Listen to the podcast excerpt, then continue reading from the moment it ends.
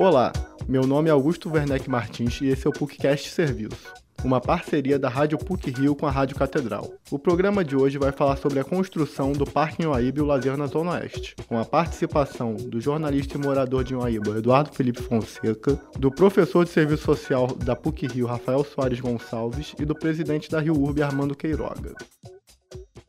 O Parque em Uaíba é um projeto da Empresa Municipal de Urbanização, a Rio Urb. O terreno está localizado na Avenida Cesário de Melo, uma das principais vias da Zona Oeste. O parque chega para resolver uma demanda histórica da região, a falta de lazer. A área de 234 mil metros quadrados contará com Vila Olímpica, quadras poliesportivas, pista de skate, ginásio coberto, espaço ecumênico, escola para 720 alunos, espaço de desenvolvimento infantil para 30 crianças, escada das águas, chuveiro cascata e palco para apresentações. Além desses equipamentos, a piscina utilizada no estádio aquático dos Jogos Olímpicos Rio 2016 será instalada no local. Nascido e criado em Uaíba, o morador Eduardo Felipe Fonseca, de 40 anos, destacou a carência de equipamentos de lazer no bairro. Para ele, o parque em Uaíba chega para resolver esse problema. A gente fica muito dependente de sair dos nossos bairros para ir para outros locais para a gente ter uma atividade atividade de lazer, para a gente ter uma diversão. E você ter um parque desse no nosso local, que a gente precisa ter grandes deslocamentos, que a gente dependa de,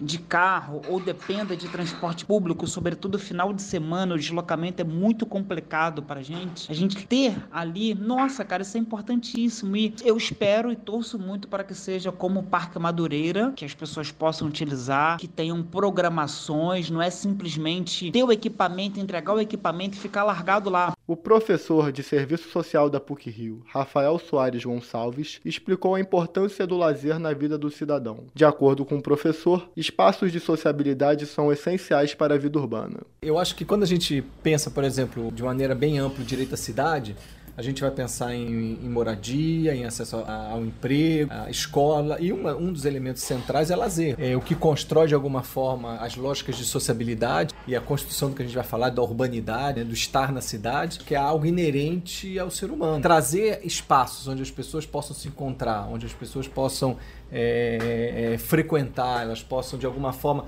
e tribos e formas diferentes, né? skatistas, pessoas mais velhas. O, o, lazer nesse ponto tem um caráter importante em termos pessoal, familiar, mas também na construção de uma sociabilidade, na construção de uma sociedade, na valorização do espaço público. Né? Acho que isso é extremamente importante. O presidente da Rio Urbe, Armando Queiroga, falou sobre benefícios que a construção do parque vai trazer para a região. Além dos espaços de sociabilidade, será construído um lago de retenção que promete resolver os problemas de enchente nas ruas próximas ao parque. E está localizado na Avenida Cesário de Melo, em frente à estação de Inhoaíba do BRT da Transoeste. E a portaria do parque está a 500 metros da estação de trem de Inhoaíba. Ele é muito bem servido da mobilidade, acessibilidade. Todo mundo tem facilidade de chegar. Isso vai dar para a região opção de mais lazer, vai gerar empregos, vai diminuir. Hoje existe um impacto de inundações na Cesário de Melo e nas ruas abaixo da Cesário de Melo. A gente está fazendo dentro do parque também um lago de retenção que tem a função de segurar as chuvas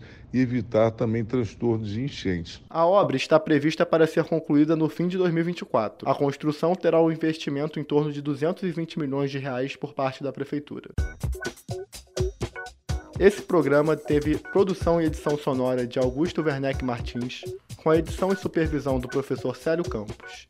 A Rádio PUC faz parte do projeto Comunicar, que é coordenado pela professora Cristina Bravo. Obrigado, voltamos na próxima sexta-feira.